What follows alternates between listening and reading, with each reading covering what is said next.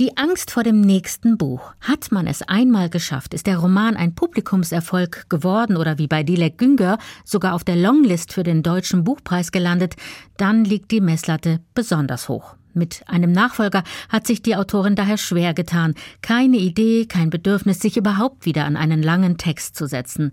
Um sich selbst zu überlisten, hat sich Dilek Günger gezwungen, jeden Tag wenigstens zwei Seiten zu schreiben. Einfach mal, um in Fahrt zu kommen ohne Erfolg.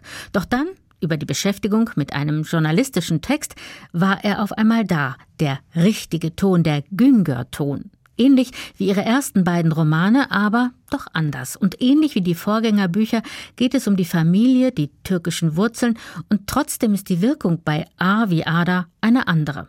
Das liegt an der besonderen Konstruktion. Der Roman ist streng genommen kein Roman, sondern eine Miniatursammlung, eine Abfolge von Episoden, ein Zettelkasten, was auch mit der Arbeitsweise von Dilek Günger zusammenhängt. Ich habe diverse Zettel, aber es ist ein völliges Chaos. Die liegen hier auf dem Schreibtisch rum oder in meinem Geldbeutel oder in der Handtasche und ich erinnere mich nicht mehr, wo sie sind und ich weiß auch nicht mehr, was draufsteht. Aber ich muss für meine innere Ruhe das irgendwo aufschreiben, dass ich das Gefühl habe, dann vergesse ich es nicht mehr. Es steht auf einem Zettel und ich brauche die dann nachher nicht mehr. Ich suche die auch nicht mehr und ich lese auch nicht mehr, was da draufsteht.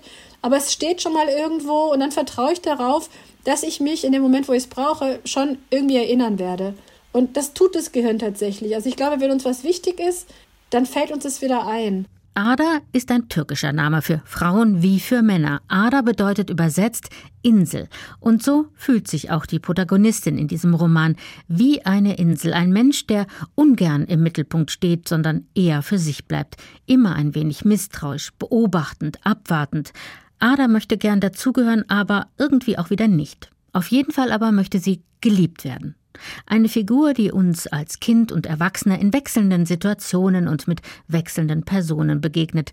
Das ist keine chronologische Erzählung, es sind Bruchstücke, Szenen scheinbar willkürlich mal hier und mal dort zusammengeklaubt. Ich versuche so echt, wie es geht, an meinem Gefühl oder an meinem Wahrheitsempfinden zu bleiben und so äußere Parameter wie Handlung oder Spannungsbogen oder in wann setze ich welche Informationen, wann dürfen die Leser wissen, was passiert ist. Das ist unglaublich anstrengend für mich. Also dann komme ich auch vom Schreiben weg, weil ich muss dann so viel planen und denken. Das ist überhaupt nicht meine Art zu arbeiten. Ich möchte eigentlich eher nach innen gucken und den Blick vertiefen, aber nach innen vertiefen. Sobald ich nach außen gucke, verhedder ich mich. Und es sind diese tiefen Bohrungen, die den Reiz des Romans ausmachen. Hinzu kommt der feine Humor, mit dem Dilek Günger ihre Empfindungen und Beobachtungen würzt. Die kleine Ada wächst in einer Welt voller Ungereimtheiten auf. Aus Fehlern lernt man, sagt die Lehrerin. Doch Adas Erfahrung ist, Kinder lernen besser, wenn man ihnen nichts zutraut und über ihre Fehler lacht.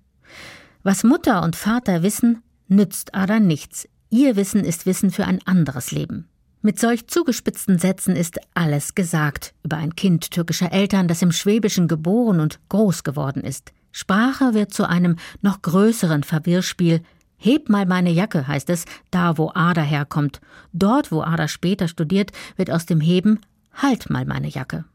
Herkunft, Zugehörigkeit, Identität, all diese schweren Themen verhandelt Dilek Günger nur mit einer Andeutung, einem Gefühl, kurz, knapp, schnörkellos, das ist große Kunst, hinter der viel Arbeit steckt, ein Ringen um jedes einzelne Wort und viel Achtsamkeit. Also selbst kleine Kinder verstehen ja auch Körpersprache schon so gut. Also die sagen dann irgendwie, der Papa war heute traurig oder der wollte mir das nicht geben über ein anderes Kind zum Beispiel. Der eine zögert mal. Also das kennen wir ja alles. Und ich glaube, mir gefällt es, den Blick zu schärfen und genau zu sein und dieses kleine Zögern zu beschreiben. Das sagt schon genau so viel aus, wie wenn ich das von außen betrachte und das so analysiere. Es sind viele Szenen, in denen sich jede und jeder von uns wiedererkennen wird. Und es sind viele Szenen, die das andere betonen. Wer nicht fremd ist, weiß schon, kennt schon, schreibt Dilek Güngör. Und Ada fühlt sich wie in dem typischen Wettstreit zwischen Hase und Igel. Der Igel ist immer schon da, weiß immer schon Bescheid. Aber es gibt Situationen, in denen weiß Ada viel besser Bescheid. Zum Beispiel über das heikle Kapitel Aufklärung. Adas Freundinnen haben Binden und Tampons und ein Gespräch über die Regel bekommen. Das alles gab es bei Ada nicht, wohl aber die Samstage in der Küche, in der Adas Mutter mit ihren Freundinnen Kaffee trinkt und kocht, und dabei wird über alles gesprochen, über schmerzende Brüste, über Spiralen oder auch über die Penisse der Männer. Was für eine Aufklärung. A wie Ada steckt voller überraschender, aber auch sehr vertrauter Momente, ein Zettelkasten mit zerknitterten, sperrigen Erinnerungen, trocken und dennoch warmherzig erzählt. Ein Roman, der auch sehr viel von Dilek Günger selbst preisgibt. Ich habe neulich zu einer Freundin gesagt, das meinste Buch, also dass es dieses Wort gar nicht gibt, aber das doch am dichtesten an mir dran ist, an meinem Denken und auch an meiner Art zu schreiben. Ich kann jetzt gar nicht sagen, wo es nicht mehr stimmt oder wo es anders war.